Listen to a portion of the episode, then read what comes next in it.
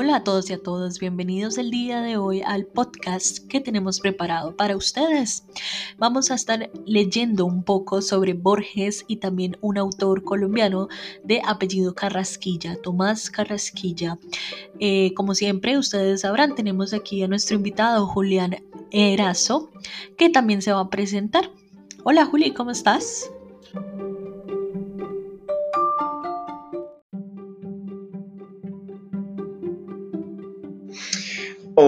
Buenas noches a nuestros queridos escuchas. Como Mayra ya lo mencionó, esta noche vamos a estar hablando de Borges y de Tomás de Carrasquilla. Posiblemente uno de los autores sea más conocido que el otro en estos momentos, pero justamente ese es el ejercicio que les vamos a proponer. Y no solamente eso, también los invitamos a acercarse a estos grandes autores que han dejado la vara de la literatura latinoamericana muy alta y, pues principalmente vamos a abarcar generalidades o de lo contrario vamos a estar aquí unos tres días. Pero bueno, en esas estamos y allá vamos.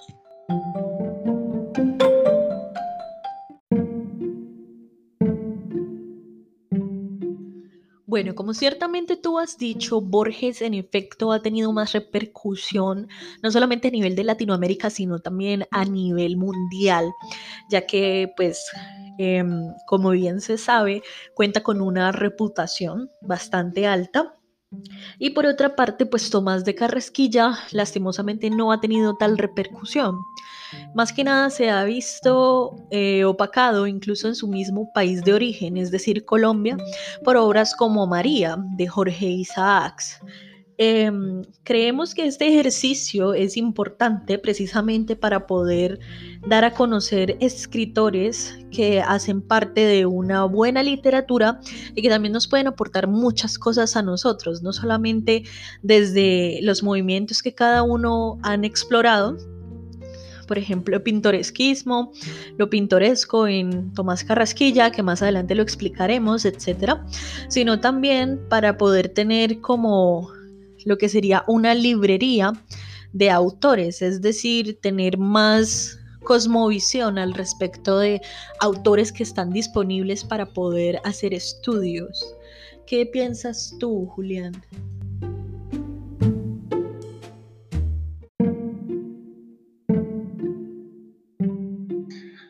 Ciertamente es un ejercicio bastante interesante el que vamos a realizar y espero que sea igual de interesante para nuestros escuchas.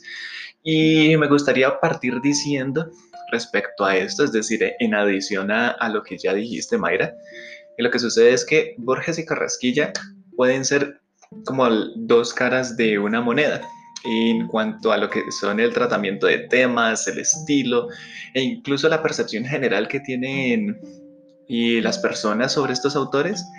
E, e, incluso si tomamos un aspecto muy eh, determinante en la vida de estos autores, igual siguen siendo dos polos opuestos. Por ejemplo, Borges era un hombre que se cultivó eh, viajando por todas partes del mundo. Hubo un momento en el que Borges quedó atrapado en Europa por culpa de la Primera Guerra Mundial él se crió allá, él se volvió políglota por necesidad, porque era un momento de mucha convergencia, perdón, de mucha fluidez de persona, de mucha transhumancia. Entonces él tenía que aprender francés, alemán, sabía su español, inglés.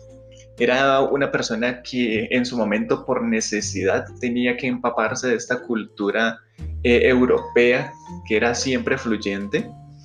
Y él luego nunca abandona ese placer por por explorar otras culturas de una forma muy vivencial. Mientras que, por ejemplo, Tomás de Carrasquilla, por su parte, él nunca abandona su Antioquia. Su Antioquia.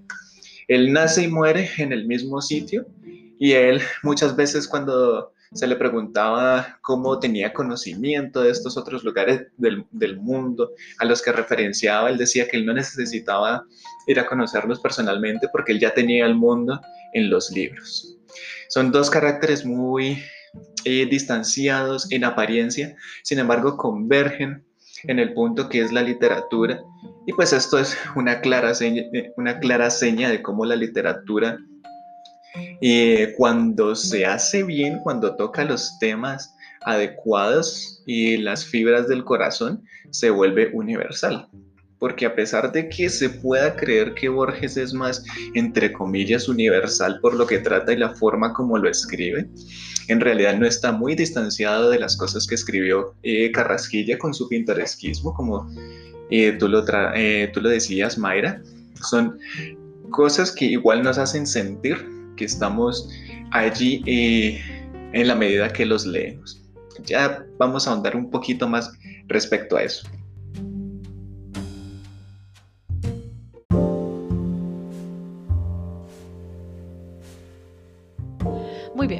Perfecto. Muchísimas gracias por la intervención.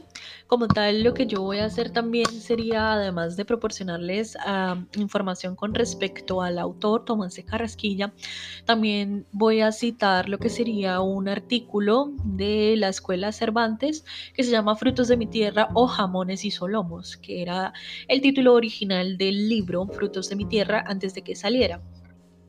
Como tal, este libro se publicó por primera vez en Bogotá en 1896, sin embargo, como se indicó anteriormente, debido a que no tuvo gran repercusión, solamente se volvió a publicar dentro de las obras completas del autor en 1952 en Madrid y seis años más tarde en Bogotá. Entonces eso ya nos da mucho panorama nos da pinceladas de como tal qué ha pasado con el autor, que realmente pues ha sido que el desconocimiento y que no ha tenido, como se indicaba anteriormente, la repercusión de otras obras, por ejemplo María, eh, pues no ha permitido que todos puedan acercarse a este autor y estudiarlo como tal se había indicado que él maneja mucho lo que sería pintoresquismo o lo pintoresco y pues ese movimiento se resume en tratar de emular, ¿sí? de simular lo que sería todo lo correspondiente a la el comportamiento, a los diálogos de una persona de cierta región en particular. Es decir, tratar de ser lo más eh, veraz posible, lo más apegado posible a lo que sería la realidad de cómo hablaría una persona de tal entorno en tal situación. Eso sería más o menos el pintoresquismo.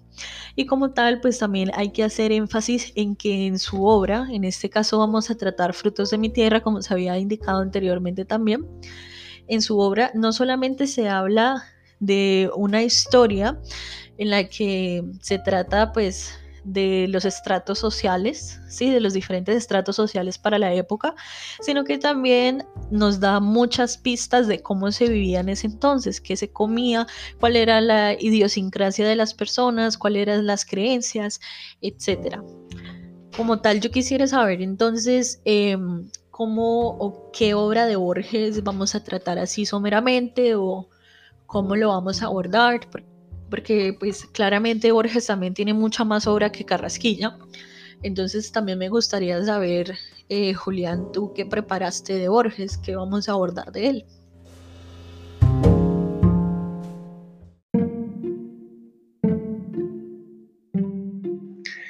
Bueno, yo para presentarles a Borges, tengo pensados dos cuentos y de los que iré picando fragmentitos.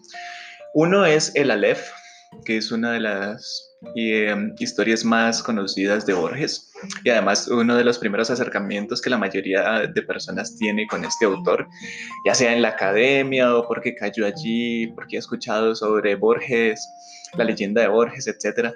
Y el otro es eh, La Casa de Asterión, menos conocido, eh, pero igual de valioso. Y justamente yo me centraré mucho en desmitificar un poco esta creencia que se tiene sobre Borges de que es un autor muy oscuro, de que es un autor muy eh, academicista, muy elitista. Esa es una imagen que es menester desmontar. Porque si bien es cierto que Borges tiende a escribir de una forma que recuerda a ensayos académicos, lo cierto es que detrás de esta escritura tan, podría decirse, cuadrada, se esconde un Borges que es muy infantil, un Borges que es muy juguetón, muy satírico, muy cínico, ah, todo el tiempo te está tirando y bromas, lo que sucede es que esto sí hay que reconocerlo, son, son, bromas que requieren de la referencia para poder entenderla, pero realmente tampoco hay que excavar demasiado profundo para uno poder encontrar a qué está haciendo referencia Borges en, en sus historias. Entonces, a través de la LEF, a través de la Casa de Asterión y haciendo después el diálogo comparativo con Carrasquilla, con lo que vaya aportando Mayra, vamos a ir encontrando en Borges, espero, eh, una lectura mucho más amigable.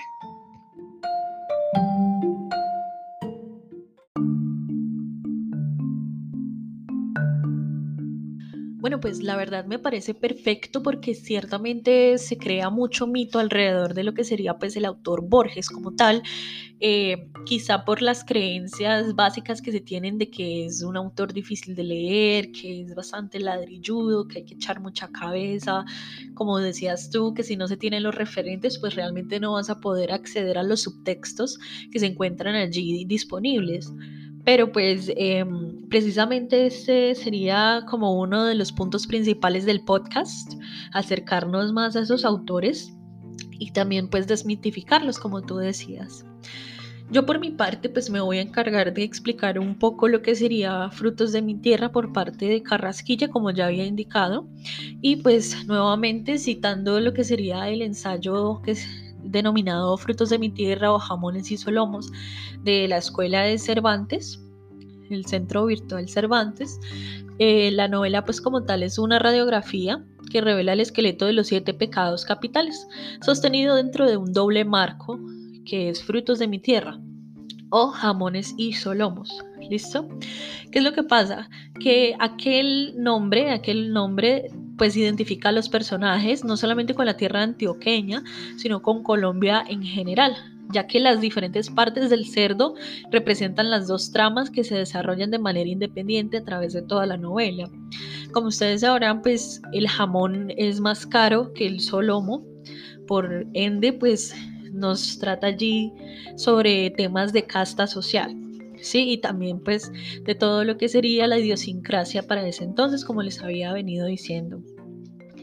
Como tal, eh, les había indicado, son los siete pecados capitales que se encuentran aquí representados en cada uno de los personajes. Es una novela larguita, tiene aproximadamente unas 200, a ver, permítanme, unas 227 páginas y pues es fácil de encontrar, realmente no hay mayor problema para poder adquirir la obra. Eh, les voy a leer un fragmento como tal de la página 42 para que nosotros veamos con lo que me refiero a pintoresquismo y también con lo que sería pues por ejemplo el rastro histórico que deja la novela. Entonces dice, arepas de maíz remojado. Aquel tomando la suya, la parte por la mitad y manipulando con media, cual si fuese con el cubierto, acomete el principio combinando en vistoso matiz su amarillez de oro con la púrpura del tomate y con el verdor de la cebolla. ¿Qué es lo que sucede? Como había dicho Julián anteriormente, pues resulta que Tomás de Carrasquilla o Tomás Carrasquilla eh, era un ávido lector, por lo tanto, pues se puede notar allí lo que sería todo el compendio de obras que él ha adquirido, porque claramente nosotros quienes hemos hecho el ejercicio de la escritura sabemos que para poder escribir hay que leer y ese ejercicio pues solamente se refuerza al hacer reescritura y también relecturas. Entonces eh, los dejo con Julio un momentico para que escuchen más de Borges.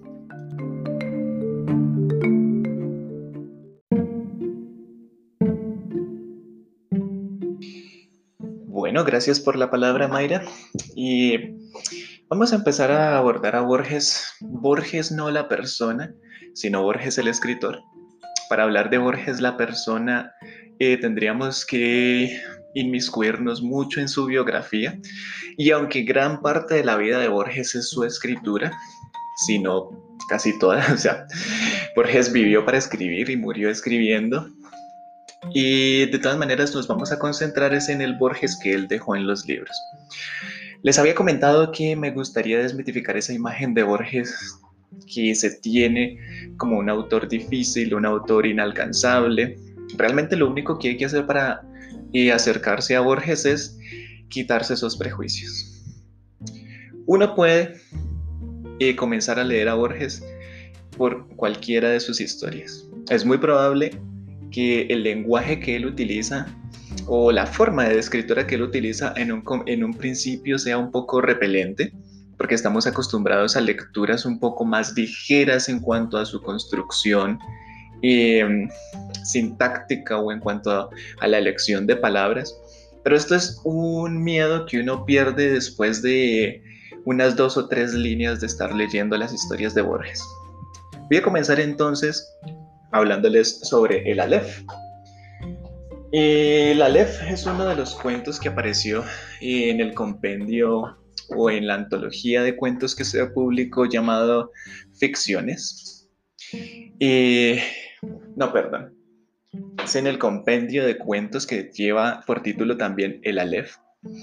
Este es un cuento que habla sobre Borges. Él hace la autoinserción en ese cuento y cómo él conoce y es amigo de un hombre que pretende ser un poeta.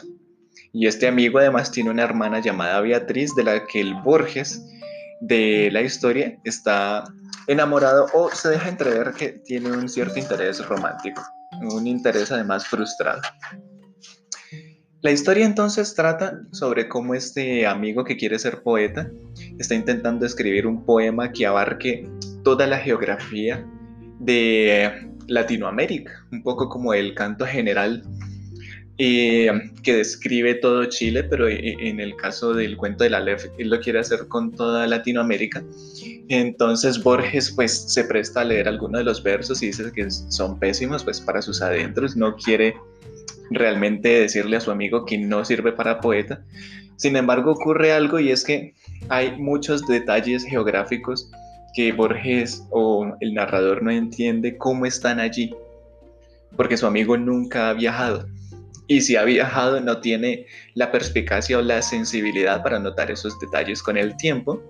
Cuando Beatriz muere, y su amigo lo contacta por teléfono y le pide que se encuentren. Borges accede, más que nada para visitar la casa de Beatriz y reavivar esos recuerdos. Y una vez allí le pregunta a su amigo cómo es que él es capaz de eh, representar esos detalles geográficos que, que nada que ver. Entonces el amigo le dice, mire, yo lo quiero mucho a usted y le voy a confesar mi secreto.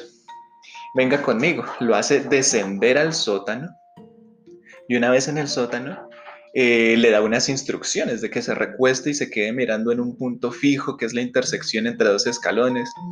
En ese momento Borges piensa que lo están tomando del pelo pero igual accede. Tras unos minutos eh, se siente todavía más eh, idiota por seguir allí pero entonces comienza a ver algo un punto luminoso muy pequeño, pero que a su vista comienza a expandirse. Y en este punto empiezan a converger todos los lugares y todos los tiempos. Y Borges entonces comprende que esto es un Aleph, básicamente es un punto geográfico y temporal en el que confluyen todos los otros puntos geográficos y temporales. Esto es una paradoja en sí misma. Eh, él sale del sótano, le intercambia unas palabras con su amigo y se marcha. Tiempo después, él no vuelve a saber mucho de su amigo, él solamente sabe que él se ha ido de esa casa, la han derrumbado y a nadie parece importarle que allí hubiese ese tesoro eh, divino, podría decirse. Eh, y luego Borges termina el cuento diciendo que la memoria es porosa y que incluso él con el tiempo ha olvidado los rasgos de su adorada Beatriz. Aquí sucede entonces, permítame me extiendo un poquito más, Mai. Aquí sucede entonces que este es un cuento que al principio parece costumbrista. Esto es muy raro, porque Borges no entra de lleno en la materia, sino que te empieza a describir un poco como las costumbres sociales de ese momento. Pero entonces con la intrusión de la LEF y con la eh, alegoría que se realiza, uno comienza a encontrar unos paralelismos. Los, de pronto los escuchas que tengan un recorrido un poco más ávido en la literatura se habrán dado cuenta de, de, algunas cositas y es que el paralelismo que se hace es con la Divina Comedia de Dante Alighieri. Pero entonces Borges lo que intenta hacer es darle un giro de tuerca y desangelizar por completo todos los eh, simbolismos que por lo regular se tienden a creer son eh, divinos. Por un lado está la figura de Beatriz, la mujer inalcanzable. Dante cuando desciende al infierno es guiado primero por Virgilio, pero cuando empieza a ascender por el cielo es guiado por Beatriz. Beatriz es la amada inalcanzable de Dante, que fue beatificada. De hecho, la palabra beatificada viene de Beatriz. Y es ella eh, la que lo guía hasta el lugar de Dios. ¿Qué sucede? Que Dante cuando está en el paraíso hay un punto en el que él se para y echando un solo vistazo es capaz de ver toda la obra de Dios.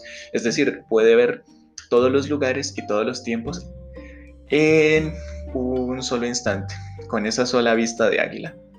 ¿Qué hace Borges? Borges toma, eh, se toma a sí mismo como un humano que está en un plano muy normal, muy eh, prosaico, un, plano de los mortales. Y además, para acceder a este lugar eh, divino, este lugar divino entre comillas, para poder observar todo y a todos, eh, al mismo tiempo esta paradoja espacio-temporal, en vez de subir, tiene que descender. En vez de estar en la presencia de Dios, tiene que estar ridiculizándose mirando un punto fijo entre dos escalones. Finalmente, cuando él dice que incluso él está olvidando las facciones de, Beatriz, de su adorada eh, Beatriz, es una seña de que todos los símbolos que representan la divinidad han sido subvertidos.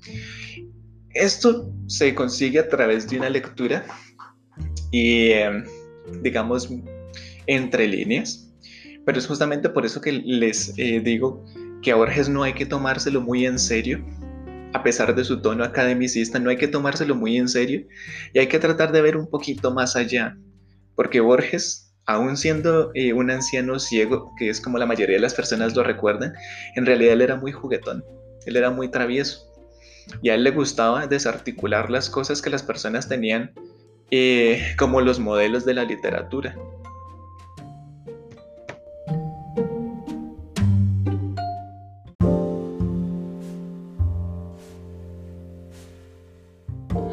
Bueno, muchísimas gracias a todas y a todos por escucharnos el día de hoy. En este momento vamos a cerrar con la explicación de Juli el segmento de hoy para que no quede como tan pesado porque sabemos que estos temas pueden ser bastante ladrilludos para las personas. Hay que echarle un poquito de cabeza, hay que escuchar bastante nuevamente, hay que devolverse, hay que tomar libros, etcétera.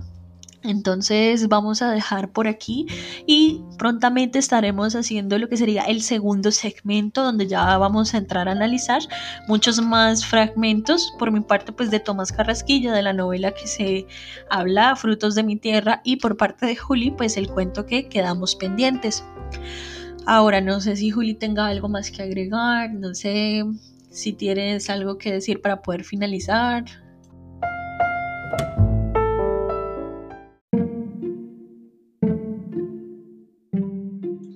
Bueno, para empezar, pues muchísimas gracias por escuchar y solamente me gustaría cerrar dando una recomendación de lectura. Como en el siguiente segmento voy a hablar de La Casa de Asterión, me gustaría invitar a nuestros oyentes a que se acercaran al cuento antes de escuchar eh, el siguiente segmento del podcast. Y a mi criterio, La Casa de Asterión es uno de los cuentos más sencillos con los que uno puede empezar a leer a Borges. Es un cuento que además hace referencia a una de las figuras mitológicas más famosas, que es la del Minotauro. Y por lo tanto, ustedes lo pueden encontrar eh, en internet, en Ciudad Seba, pueden acercarse, darle una lectura, eh, vivir en las carnes de Asterión, como Borges se lo imaginó. Y bueno, ya para el siguiente segmento yo estaré dando algunos apuntes Y finalmente, también nos gustaría conocer su opinión sobre lo que hemos estado hablando aquí o si nos quieren dejar un mensaje, también son bienvenidos. podríamos eh, poner eh, los mensajes que ustedes nos envíen en el siguiente segmento, estaremos encantados de escucharlos, así que por lo pronto, bye bye.